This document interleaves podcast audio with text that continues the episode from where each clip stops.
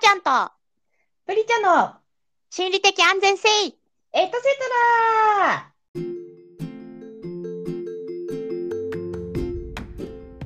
はい、こんばんは、はーちゃんです。こんばんは、プリチャです。なんかちょっともしかしたら聞いていただいてる方もわかるかもしれないんですけど、うん、私ちょっと前から鼻炎が出ておりまして、ふんふん、でなんか鼻がちょっとグズグズするのね。うんで、まあ副鼻腔炎なんだけど、うんあの鼻炎の薬を飲むとさ、あの鼻は止まるんだけど、うんなんか分泌全体が制御されて、うん口の中喉がすごく乾くんだよね。ああ、なるほどね。水分のその流れが止まってしまそうそうそうそうあのなんかいや薬ってすごいなと思うんだけ どさう。うん、どうやってこの鼻のさ分泌を止めたのかわわからないんだけどこの錠剤が。 確かにそうピンポイントで。そう確かに鼻水は出ないと。でうん初めそれの副作用だって気づかなくて口の中が異様に乾くなって思っていてうん、でちょっとあの調べたらその分泌をためるし、まあ、鼻と喉ってすごい近いからあのそれで口の中も唾液が少なくなって乾燥しますみたいなでも確かに喉が乾くっていう感覚じゃなくてなんかあんまり感じたことないと思うんだけど口の中が乾くっていう感じなのね。うん、でなんかそれが自分の中で初め切り分けられなくてなんかイコールで喉が渇いた喉が渇いたって思ってたんだけど、うん水を飲んでもなんか喉が渇いてるわけじゃなさそうだなっていう感覚を持ってたの。うんでなんかちょっとネットとかで検索してたらやっぱり喉が渇くっていうのとはちょっと違う現象みたいでだからあの少し水を飲めばすぐにまたその渇きはこう収まるからこう喉がすごい渇いてると思ってグビグビ飲まなくていいんですよみたいなことが書いてあってうん、まあ確かになんだろうあの喉から下のさ実際に摂取した水分量がいつもより少ないわけではなくて単純になんかそれがさこうね唾液として出てくる分が少なくなってるから、まあ、それが口の中乾燥してるんだなとかって思ってたんですけどおーなんかちょっと生活しづらい日々でした。もう、え、もう大丈夫なの。慣れたってこと。今薬ちょっと飲んでいてもう落ち着いてきているんだけうどん一時期すごいあのちょっとひどいなっていう時よりは落ち着いてきたんだけど、なんかまあ薬を飲んでさ鼻水が収まってもやっぱりなんか鼻詰まりみたいなちょっと息苦しい息苦しいっていうか鼻呼吸がしづらいなっていう感覚はなんかあるんですよちょっとこれ副鼻腔炎の人はもしかしたらご経験されてるかもしれないんですけど。ん、であのーなんか改めてさなんか今回気づいたのがさ、うあの鼻が詰まってるとさ食べるのがゆっくりになるなっていうことに気づいたのあー、口で息してるから。そううであのーお腹はすすくのね普通に別に風邪とかではないからん、うん。なんか食欲はあるんだけどとても食べるのが普段より遅くなるんですようんうん、だから一緒に食べてる人とかからするとなんか「どうしたの?」みたいな「なんかお腹いっぱいなの?」みたいなことを言われるんだけどいやお腹いっぱいじゃないんだけど 鼻で息できないから食べるのがゆっくりになるんだよねと思ってそうだね呼吸しながら食べるの難しいからそうねそうそうそうで私もともとさ結構食べるのが早い人うんであの人よりも結構なんか普通の女の子よりは多分2倍3倍ぐらい3 倍はおかしいかも3倍しれないっけてどことは、早いんじゃないかなっていう体感があって。うんで食べるのがゆっくりな子にちょっと話を聞いたら、うんまあその子はねなんか喉が細いからあのすごく噛まないと飲み込めなくてあのはあ咀嚼がすごく多くなるから結果として食べるのが遅くなるって言ってて、うんうんあなるほどそういうのって意識してなかったけどあるんだと思って、まあ、それでいくと私、まあ、食道なのか喉なのかめちゃくちゃ太いのかなとか思って話を聞いてたの。うんでもなんか基本的にはなんていうかさ、まあ、生活習慣とかさちょっとこうなんかあの焦って食べちゃうとかなんかそういう感覚的なものでさ食べる速さって変わるのかと思ってたけど、まうあ、んその子のさ、喉の細さの話とかさ私が今回鼻が詰まってとても食べるのがゆっくりになったこととか考えるとさ結構やっぱ食べるのが早早く食べるっていうことはなんか物理的にいろんな環境が整わないとさ食べられないものなんだなと思って、うんそうだね。そうなんか日頃の健康を痛感したよね。確かに。そうだよね。内臓、食堂とかがちゃんと万全じゃないといけないからね。そうそうそう結構胃とかさ腸とかもさ調子が良くないとさ早く食べるとね少しこうなんか辛い時とかってあるからさやっぱりうん全ての関係が万全に整った上での早食いだったんだなっていうことにさ、まあ、なんか改めて今回気づいたんだけど日々、日々に感謝して。そうそうたださなんかよくさダイエットとかでさたくさん噛むとお腹がいっぱいになるとかなんか満腹中枢を感じるのって20分後とか30分後だから早食いにするとあの太っちゃうっていうかさたくさん量を食べちゃうからゆっくり食べるといいですよとかって言うじゃないうん。でもねゆっくり食べても変わらなかったのそこは。あ、そう。うん、あのただなんか時間軸が長くなるだけで食べる量減らなかったから、うなんかわかんないけどあなんかゆっくり食べても特にあの早くお腹いっぱいになるとかあんまりないなと思ってなんかすごいさなんか極端な例では結構あると思うのなんかさなんだろう食べ放題とかに行ってさうんすごいたくさん食べたい時に結構スタートダッシュかけないとたくさん食べられないよねみたいなのはあるんだけど、普通の1食の食事1人前の食事を食べたり、まあ、1.5人前ぐらいの食事を食べるにあたってはうん。あのこここの咀嚼回数とかスピードとかって私にはあんまり影響しないなと思ってちょっと悲しかったんだけどねあーなんかダイエットにはなってないと思って。そう、そういうダイエットはできない。向いてないという可能性がある。なんかすっごい、逆になんか同じペースでずっと食べ続けている人みたいなさ。すごくない。そうそうそう。 そうだね。人にはね、向き不向きみたいなのがあるから、そういうう。ん、すごい。ねまあ、でも、だからそれだけ食べれてたってことは、やっぱり。常に万全の状態で。そうそうそう切それう。てたんだね。あそう、あと鼻呼吸ちゃんとしてたんだなって思ったよね。食事をするにあたっての、こう万全のそ状うそうそう態だね。すごい話だよ。そう、でもなんかさ、まあ、食というところでいくと、9月14日が食いしん坊の日らしいんですよ。ほう。あこれあの、 9月 Spotify さ14ん日。の。そうそう9月の14日、Spotify さんがツイッターでちょっとごあ X ですね X でご紹介していて、あれか、食いしいの ところが914なのか。ね、そうだね、食いしん坊、く食いしいですね。確かに。う結構こういうのってあの語呂合わせ多いからね。ん。さあまあ私、そうそうまあ食いしん坊だと思うんですよ、自他ともに認めるね。うん。でさなんかサイゼリアに最近行ったのね。うん。いやサイゼリアでさお腹いっぱいになるまでさなんかちょっと疲れた日があって食べようと思って、ご飯をもうお腹いっぱいになるまで頼み続けたの。え、うん。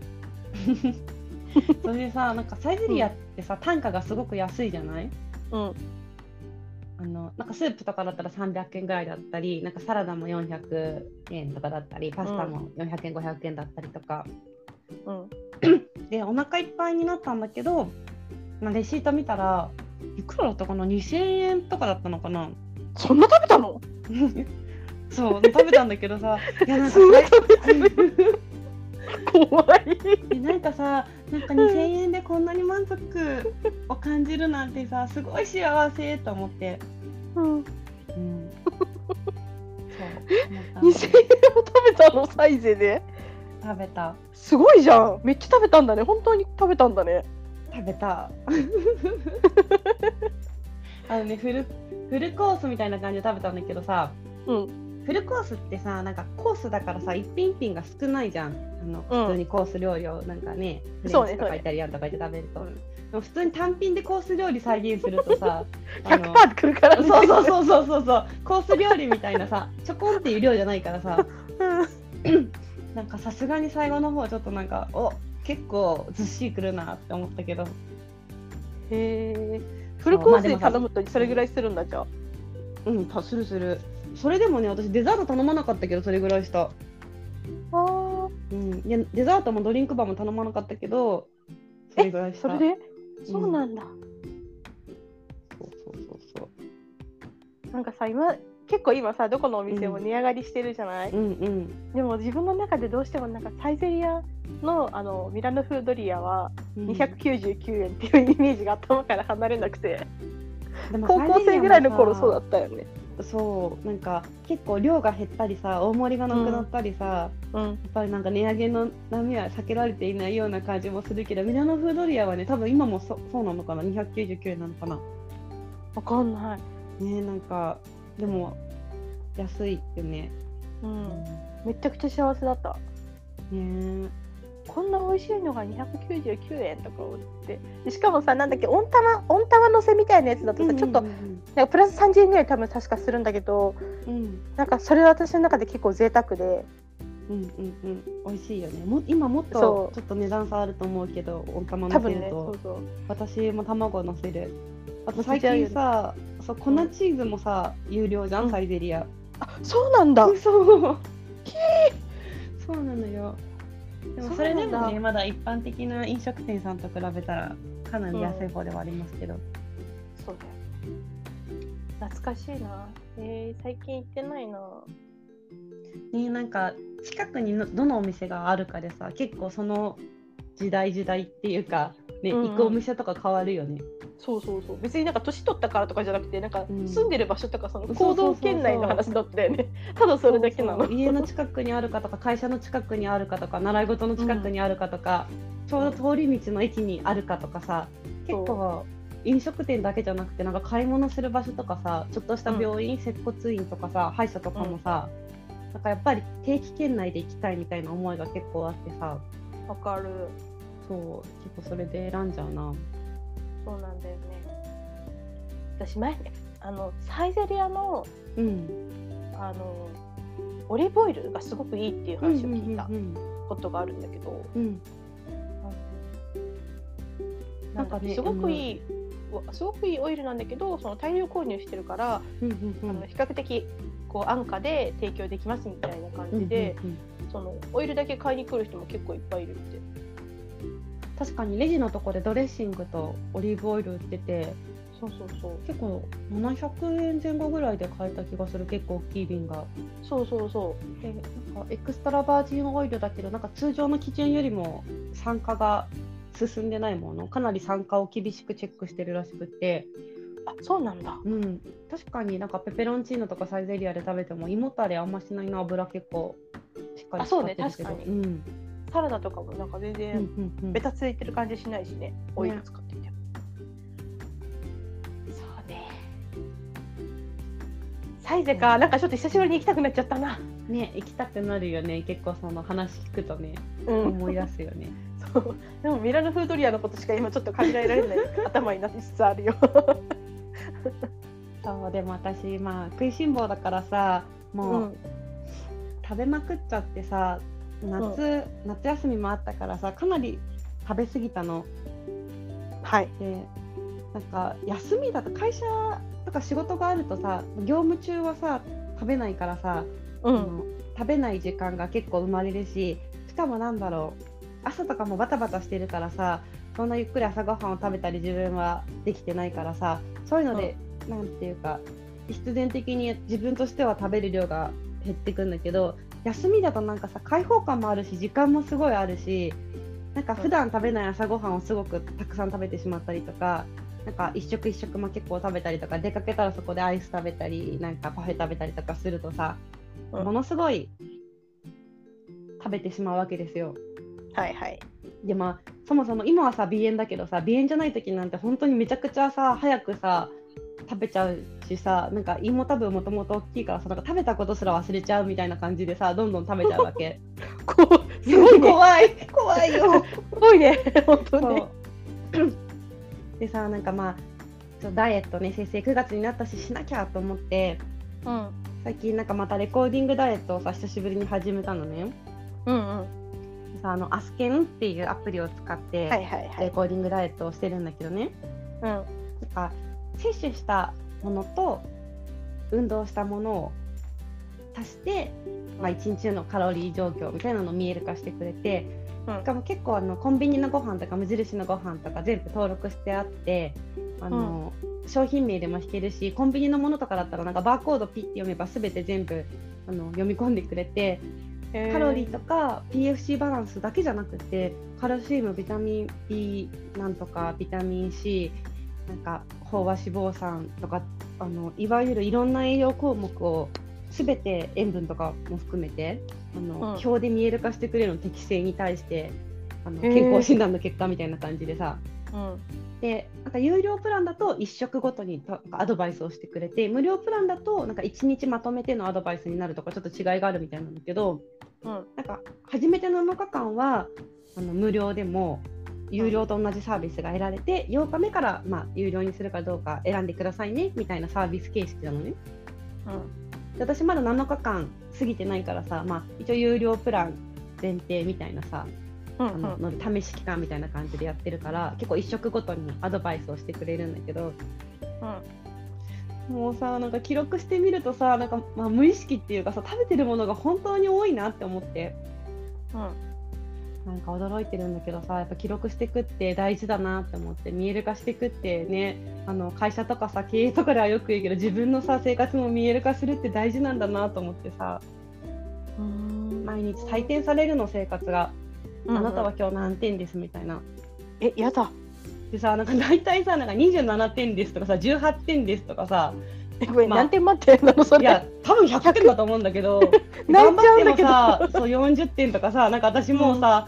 へえと思って、でもなんか結構、アメとムチみたいな感じで、まずは記録することが大切ですみたいな。あのざっくりでもいいし、とにかくまずはあのいい悪いとかか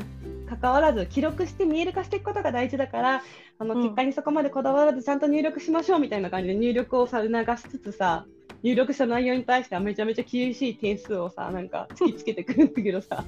やだ私あまりにもさなんか自分の点数が低すぎてさなんか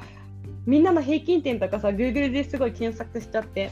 うん検索したらなんか平均点は50点ですって出てたからあ平均も結構低いんだとか思って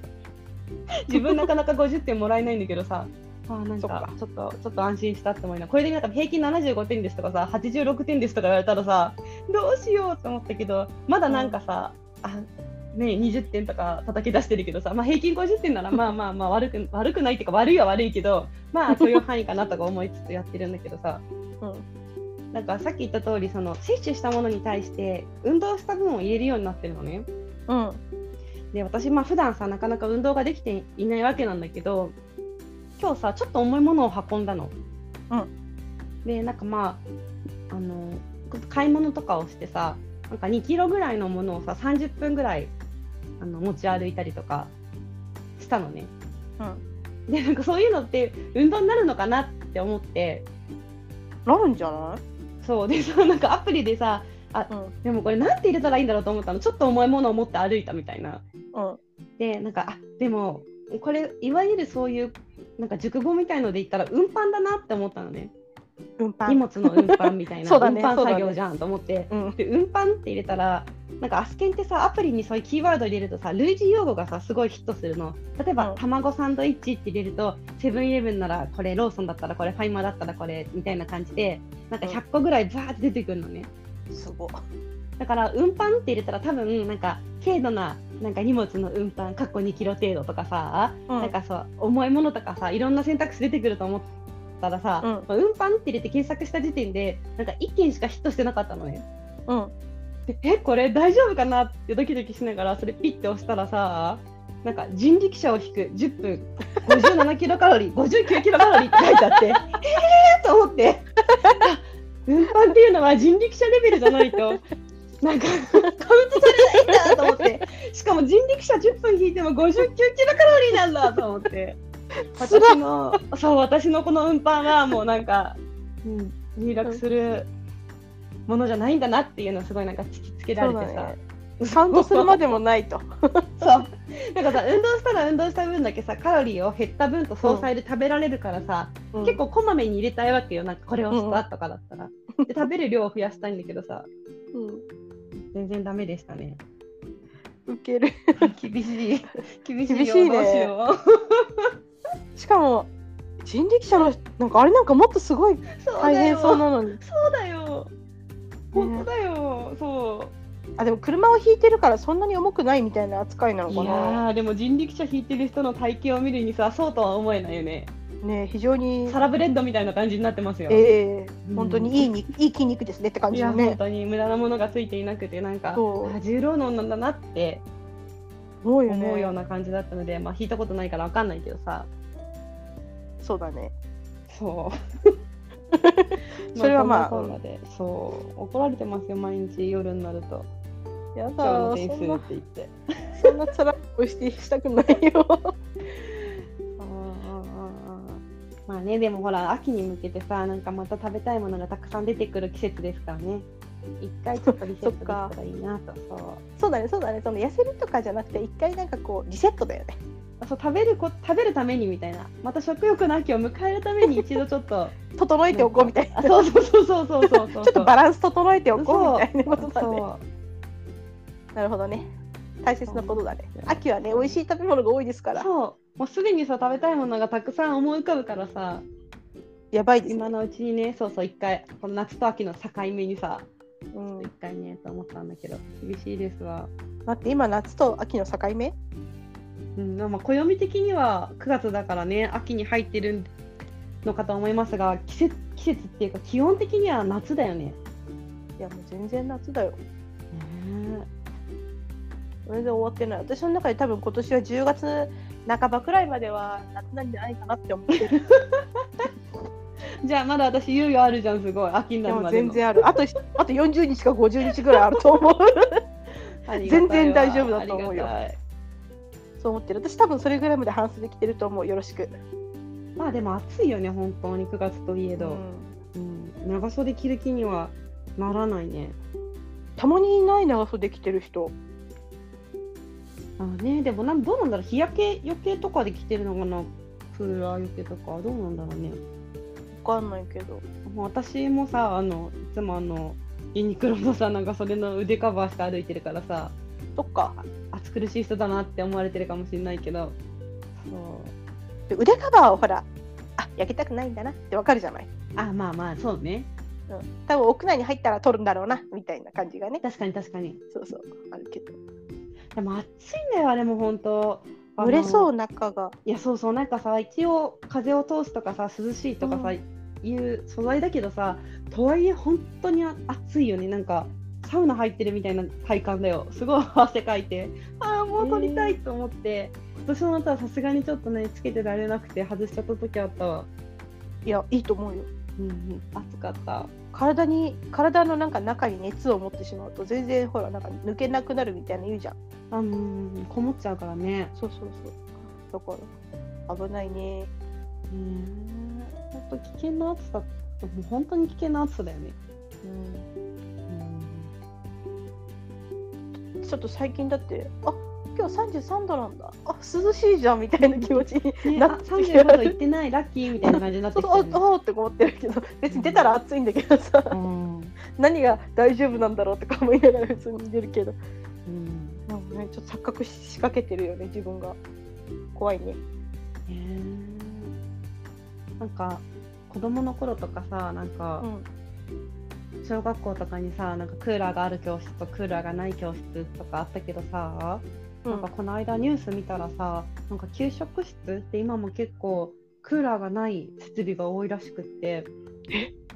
すごい大変らしいよで窓開けると虫とかさあうのんゴミとか入ってきちゃったりするから窓閉めなきゃいけないし、うん。なんかクーラーがある学校でもものすごい暑いんだってあの火をつける大鍋でまあ火をまあ、かけるそうかだらよさ、ね。そうそドうキもね、さて、そうそうそうそうなのにやっぱり、まあ、教室にもクーラーがないからって言ってあの給食室にクーラーがないところも結構あるらしくって、もう本当。になんかみんなで交代交代で休みながら作ってらっしゃるっていうのが載ってたんだけどもう今クーラーは本当に、ね、日本必須の家電というかね、設備になったよね。教室にエアコンない。でも職員室にエアコンあるんだったら、給食室もエアコンあるべきでは。ね、本当そうだよ ね。ね。職員室にもさ、クーラーがあるのかとか、ちょっと今の学校の事情がわからないけどさ。今、大抵どこにもあるでしょ、エアコン。いや、でも、どうなんだろうね。なんかニュース、その時見てた感じでは、まだないところもあるみたいな感じだった気がするけどね。そうなんだうちさ私が通ってた小学校は私が行く時は、あのなんか特別室あうんのうんうん図工室とかさ、音楽室とか絶対締め切んなきゃいけないうんう教んうん、室だけエアコンあって私うんうん教室の教室なかったんだけど、扇風機だったよねあたなんか天井に扇風機ついてなかったあそうそうそうそう、うんでも弟が入学した時にはもう全部エアコンついてたよそこそこ何年 差いや3年だよでそれで時代変わったのがまあでも徐々に徐々にね入れるってかそうそうまあ気温自体も上がってきてるしね、うんうん、ていうのもだっあてるの私はまだかな朝ラジオ体操行ってたもん涼しかったし弟はもう行ってない、それは個人のあれじゃなくて あ多分まあそう そうだよね確実にそうそううん確実にそうだけど今の子とかってさほら私たちはさちっちゃい時それこそその朝の涼しいうちに宿題をしなさいとか言われてたけど今の子ってなんて言われてるんだろうねだって朝起きた時点からもうずっと暑いわけじゃんそうだよねあとさなんかあの自分はさ夏でも結構さ学校終わったら公園に行ってた記憶があるんだけどさ夏うん夏とか気にせず行ってたような気がするんだけどいや夏は暑いからって言って家にいたのかななんか暑いから家にいようってさ子供の頃思った記憶がないんだよね。そうだね子供の頃はだってエアコンなかったんだって教室にうん、だからなんかだけど今さうんこんなね気温でさ公園で遊んだらさ、ねまあ、あの日陰の方とかさ時間帯によるのかもしれないけどさ危で険だもよ、ね、子供を見ないよねそもそもうん公園で遊んでいる子供っていうのをねいやでもなんかどどうなんだなんか日陰の方とかにいるのは結構見るんだよねあのうんうんうん遊具の日陰になってる方にちょっといたりとか、そうそうそうでもた本当に短い時間で済ませたりとかしてるのかな一日公園っていうのはちょっと厳しいよね厳しいねもう無理だねそもう水筒何個いるのって感じになっちゃうしねへえ本当そう思うといろんな意味で早く秋が来てほしいですねいやもう早く冬が来てくれて構わない早早くい早く長袖なをんか着てさ去こう年も同じこと言ってた気がするはーちゃん夏が終わる前に冬をなんか求めてた気がす求めるてるもうさ耐えられんと思う寒いの強いもんねはーちゃんねいやだってもうみんなそうだと思うよなんだかんだ言っても寒いのは着着たりとかホカロを持ったりとかすれば耐えられるから、暑いのはさもう全裸になったところでもう暑いから確かにねなんかさ全裸といえばさなんかちょっと先週も話しちゃったんだけどさ私夏休みにマレーシア旅行に行ってたじゃないはいはいでマレーシアでなんかあのちょっと夜夜市とかに行って屋台とか見て、うあんのホテルに帰ってこようと思って歩いてたらなんかあのもうは全裸の人がい たの。ねでねなんか全裸の人がいたらさ結構なんかびっくりするじゃん。うんでもなんかその人がすごい堂々としてたの。うんなんかなんかどあなんて言うんだろうなんか彫刻とかさ銅像みたいな感みじんだなった堂の々ねとした感じで歩いてた堂々とした感じでなんか車に片手をついてなんて言うんだろう、ちょっと重心を車に寄せてなんか左手は腰にこうなんか前の台の一番前の人みたいなは感いじはいではい、なんかスックと立って前をスッて見てうん普通にこうなんていうかリラックスして立ってたのでなんかでもすごい、うなんか普通な感じでうん、でなんか私はっって思って二度見したんだけどなんかあまりにも街に馴染んでるから、あれと思ったけ どあやっぱり全裸だよなと思ってちょっとみあのその人の前を通らないように、うんあのその一歩なんて言うんだろう内側の歩道みたいなところを歩いて行ったんだけど、まあ、車に横かかってたから車道の一番端のなんかさこうところに立ってたんだけどね。でさなんかその時さなんか一緒にいた人にえ「今全裸の人いたよね」って言ったら「あ気づかなかった」って言ったら「本当だ!」ってなったの。うんだつまりなんかやっぱさ堂々としてるとさなんかおかしなことにさ人って気づかないんだなと思ってなんか例えば全裸になってなんかちょっと恥ずかしげな様子をしていたり全裸になってちょっともじもじしていたりなんか全裸になっ